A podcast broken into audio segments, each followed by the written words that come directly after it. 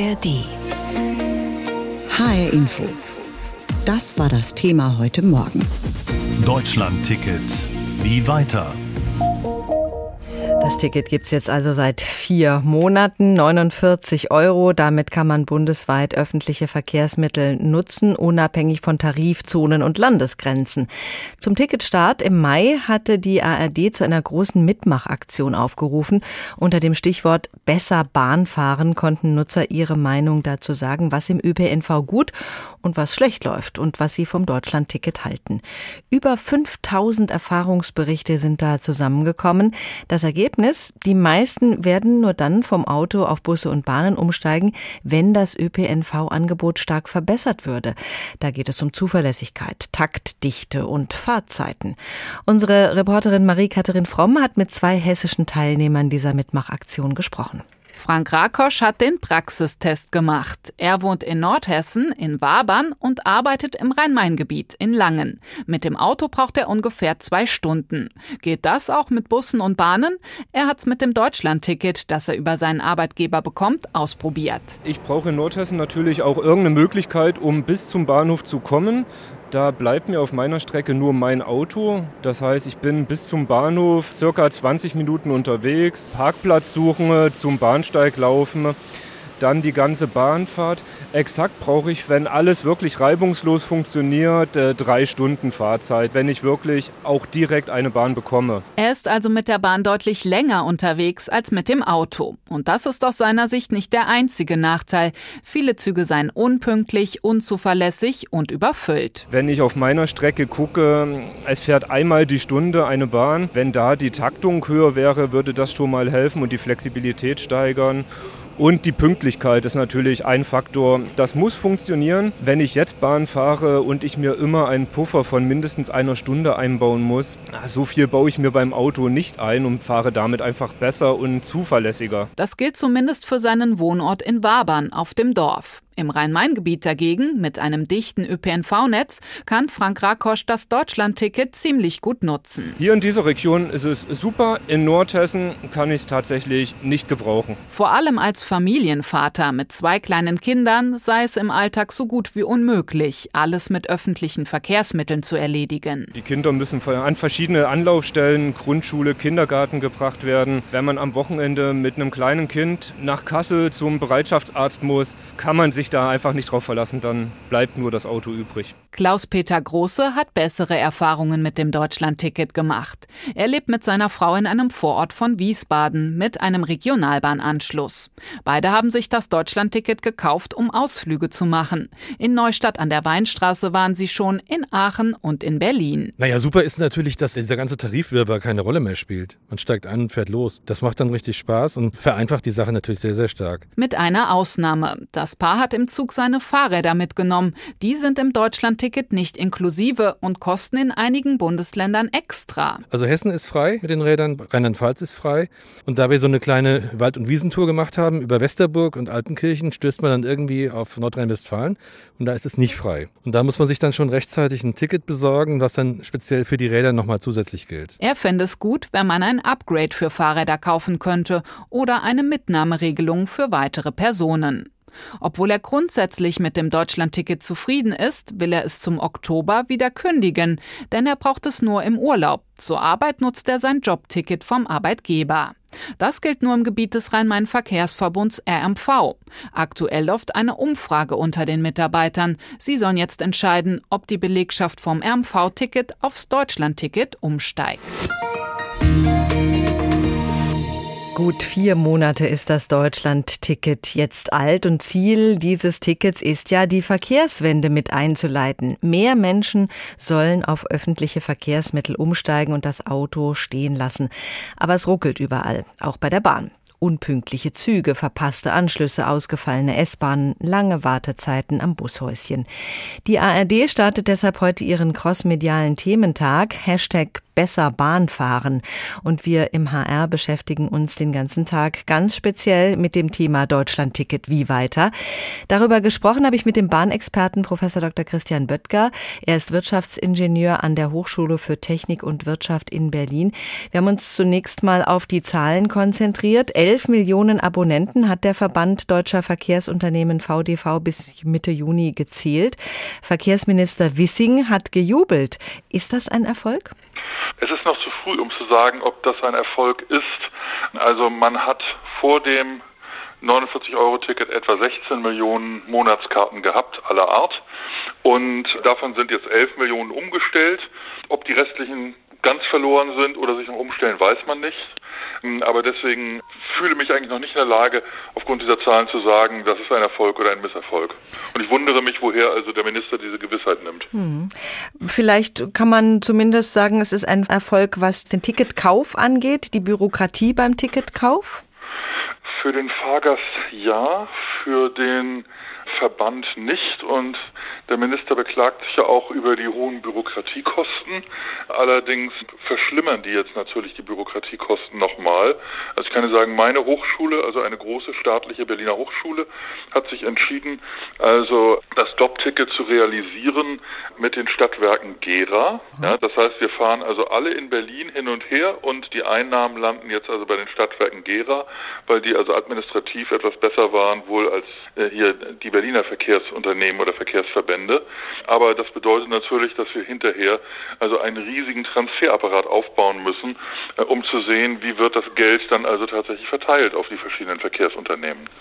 Die Studie, die die ARD zum Deutschlandticket in Auftrag gegeben hat, kommt zum Ergebnis, dass die, die ohnehin schon mit dem ÖPNV unterwegs waren, auch diejenigen sind, die das Deutschlandticket am meisten nutzen.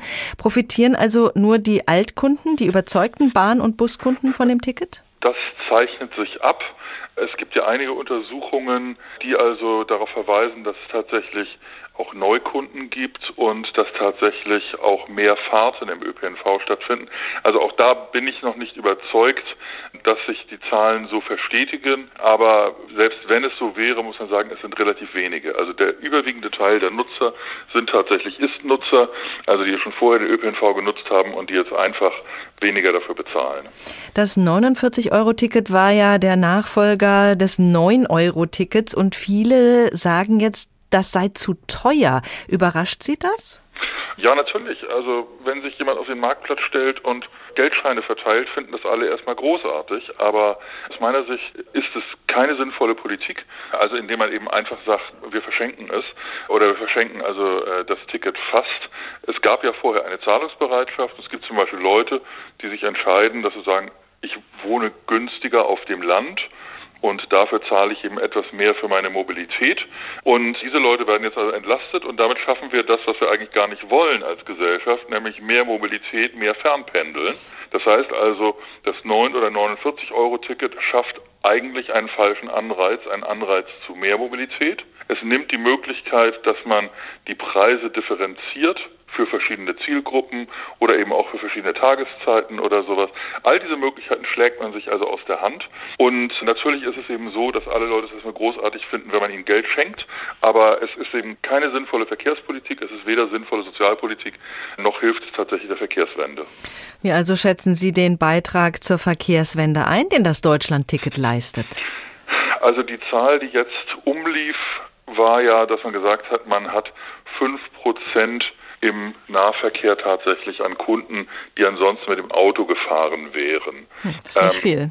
Hm. Gut, das bedeutet also, wenn man sagt, der öffentliche Verkehr hat ja ungefähr 10 Prozent Marktanteil im deutschen Verkehrswesen. Also wenn sich das so verstetigt, dann wäre das also etwa 0,5 Prozent der Autofahrten, die tatsächlich verlagert wären. Das ist natürlich nicht besonders viel und man erkauft eben, selbst wenn man die Zahlen glaubt, also eine geringe Verlagerungswirkung mit unglaublich viel Geld. Und dann muss man eben sehen, dass wir momentan eigentlich gar nicht in der Lage sind, mehr äh, Fahrgäste mit öffentlichem Verkehr zu befördern. Also ich bin heute mit dem Zug gefahren und ich habe also wieder gesehen mit dem Regionalzug, wie Leute am Bahnsteig zurückgeblieben sind. Ich bin glücklicherweise schon am Startbahnhof eingestiegen und habe also noch einen Platz bekommen. Aber hm, auf den späteren Stationen sind die Leute nicht mehr mitgekommen. Und eigentlich müssten wir also jeden Pfennig, den die öffentliche Hand ausgibt, dafür investieren, den Verkehr auszubauen, also mehr Strecken zu bauen und nicht dafür eben Konsumsubventionen zu machen, gerade weil eben ein Teil des Netzes, der da heute schon gut nachgefragt ist, dann eben noch stärker überlastet wird. Das ist eigentlich insgesamt ein ziemlich vernichtendes Urteil. Wäre es besser, das Ticket wieder abzuschaffen? von der Sache her wäre es besser. Es wäre natürlich eben ein ja wieder verheerendes politisches Signal sowohl in Richtung Verkehr als auch äh, eben in Richtung Bürger und Entscheidungsqualität der Politik. Aber von der Sache her wäre es also besser und man muss eben überlegen, es gibt ja ein paar positive Aspekte, zum Beispiel, dass man sagt, wir, wir schaffen ein bundesweites Ticketing-System, mit dem wir es also einfacher machen, wenn ich in einer anderen Stadt mal die öffentlichen Verkehrsmittel nutzen will. Das kann man ja trotzdem machen. Ähm, aber dieses Preissystem, das halte ich also für komplett missglückt und ich würde es für richtig halten, es abzuschaffen. HR Info, das Thema.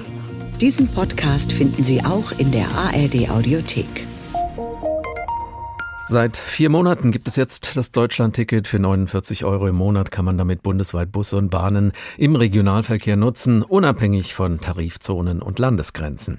Wir beschäftigen uns heute intensiv mit diesem Deutschlandticket. Wie gut wird es genutzt? Wer nutzt es und wer eben nicht? Dazu hat es auch eine Publikumsbefragung der ARD gegeben. Eine Erkenntnis, in ländlichen Regionen wird das Deutschlandticket weniger genutzt, dort wo keine S-Bahn fährt. Wie zum Beispiel im Vogelsbergkreis, der ist ist in Sachen öffentlicher Personennahverkehr ein Negativbeispiel, wie Heiko Schneider berichtet. Blühende Wiesen und Felder, soweit das Auge reicht. Berge, Hügel und Täler. Idyllisch ist er, der Vogelsberg. Und vor allem ruhig. Lärm von Bahnverkehr gibt's im Grunde nicht, brummende Busse auf den Straßen gibt's auch kaum. Wer hier von A nach B unterwegs ist, macht das?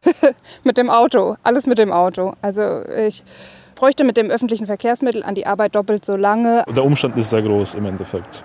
Es ist natürlich auf kürzeren Weg einfach ins Auto zu springen und zu sagen, okay, ich fahre jetzt los. Ich nutze auch nicht den Bus, weil ich habe ja ein Auto.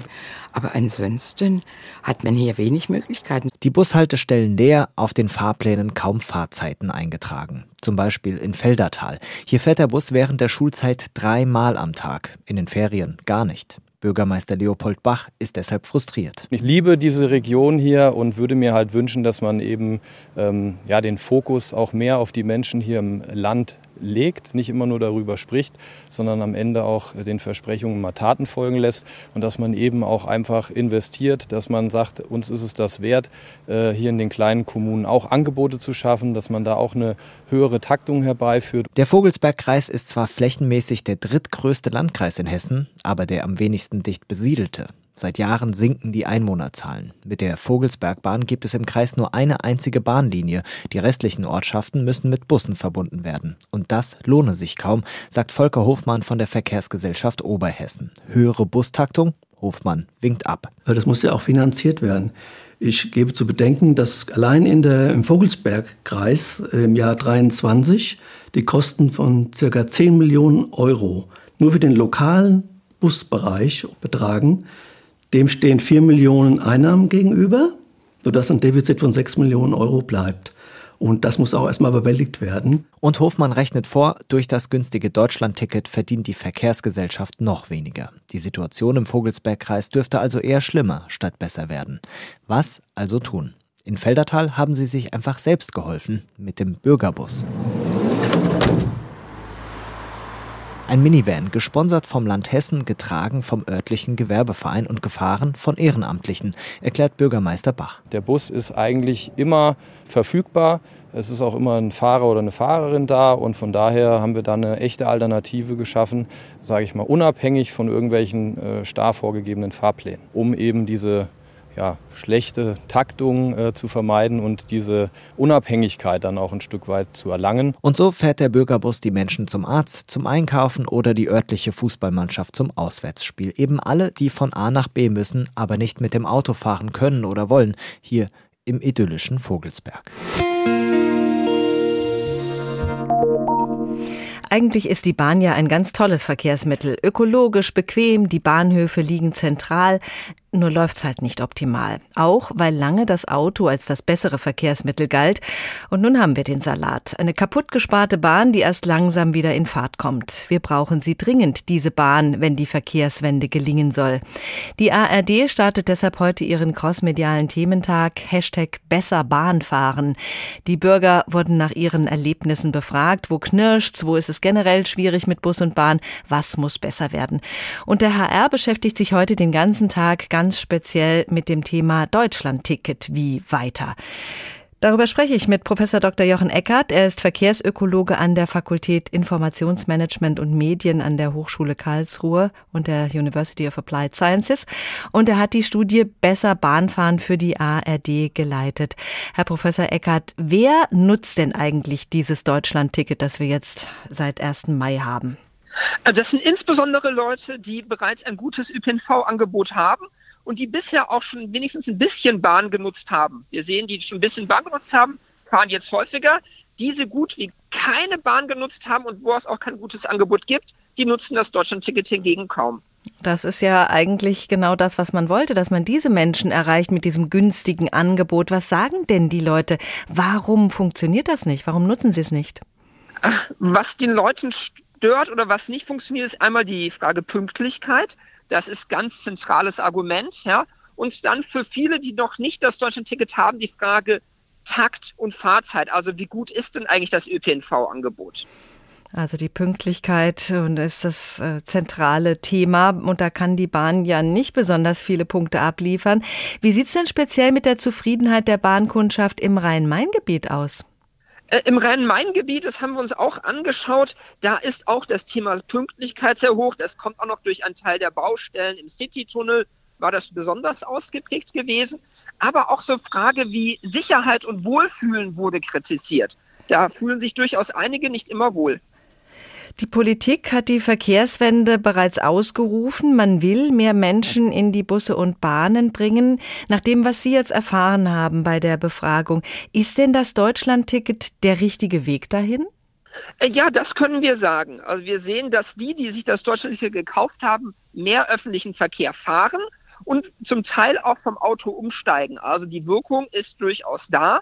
Aber es reicht eben noch nicht für alle. Wir müssen die, für die das Deutschlandticket bisher noch nicht attraktiv ist, erreichen, damit auch die dann umsteigen. Und das ist natürlich dann die Gretchenfrage. Wie kann man diese Menschen erreichen, für die das Deutschlandticket bisher noch nicht attraktiv genug ist? Was könnten Sie sich da vorstellen? Also ist zum einen müssen, ich, die Verkehrsunternehmen dran, wie die Deutsche Bahn. Sie müssen einfach pünktlicher, zuverlässiger werden. Das ist eine Kernsache. Und sie müssen dafür sorgen, dass wenn wir einsteigen, wir uns auch wohlfühlen. Und zum anderen muss die Politik dran. Die muss mehr ÖPNV bestellen. Die muss dafür sorgen, dass der Takt besser wird. Die muss die Infrastruktur schaffen, dass die Fahrzeiten schneller werden. Also beide Akteure müssen handeln. Wie gut wird das Deutschland-Ticket genutzt? Wer nutzt es und wer eben nicht? Dazu hat es eine Befragung in der ARD gegeben, eine Erkenntnis. In ländlichen Regionen wird das Deutschland-Ticket weniger genutzt, dort wo keine S-Bahn fährt, im Odenwaldkreis, in Südhessen zum Beispiel. Da wartet man schon mal eine Stunde auf den nächsten Bus, wenn überhaupt einer fährt. Und die Odenwaldbahn ist in den letzten Wochen oft ausgefallen. Welche Ideen und Maßnahmen gibt es in ländlichen Regionen wie dem Odenwald um den öffentlichen Personennahverkehr zu verbessern. Silke Sutter hat sich das mal angesehen. Am Nachmittag am Bahnhof in Michelstadt im Odenwald. Die 17-jährige Auszubildende Lea Knapp aus Bad König wartet nach Feierabend auf ihren Zug. Auf die Frage, wie das klappt, hier im Odenwald mit Bus und Bahn zu fahren, fängt sie an zu lachen. Ja, weil ich hier gerade von der Arbeit komme und jetzt muss ich noch mal eine halbe Stunde warten, bis der Zug kommt.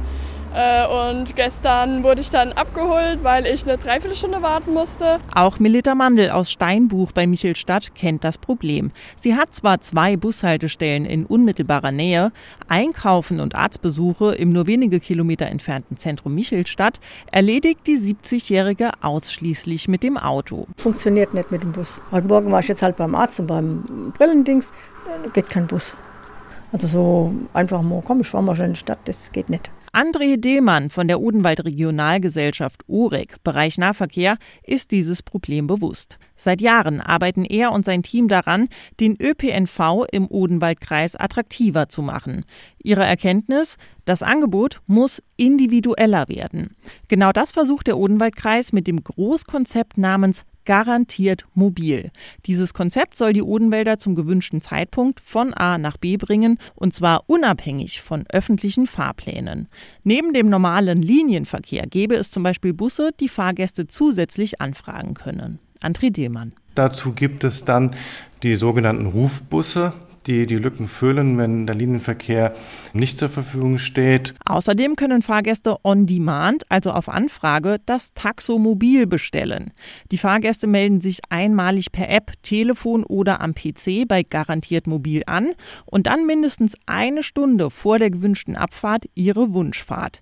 Das Taxomobil ist dabei günstiger als ein normales Taxi, erklärt André Dillmann. Es kommt zum Ansatz ein leicht rabattierter Taxitarif und darüber hinaus, je nach Kommune, äh, unterschiedliche Rabattsysteme. Wenn Sie jetzt in Vilbrunnen wohnen würden und wollen von Vilbrunnen nach Mittelstadt fahren, dann ist diese Fahrt äh, rabattiert von der Kommune aus her mit 50 Prozent. Habe ich einen RMV-Fahrschein, dann wird der gut geschrieben. Und auch das Deutschlandticket wird auf die Taxifahrt angerechnet. Zusätzlich zu Taxomobil, Rufbussen und Linienverkehr bewirbt die Odenwald Regionalgesellschaft auch private Mitnahmefahrten. Privatleute können über das Portal Autofahrten anbieten und Fahrgäste mitnehmen. Ein Konzept, das etwa auch im Werra-Meißner-Kreis zehn Jahre lang unter dem Namen Mobilfalt kostengünstig funktioniert hat. Im Odenwaldkreis wollen sich diese privaten Mitnahmefahrten bisher noch nicht so ganz durchsetzen. Trotzdem ist André Dillmann auch auf dieses Zusatzangebot stolz und er hofft, es wird noch mehr angenommen. Diesen Podcast finden Sie auch in der ARD Audiothek.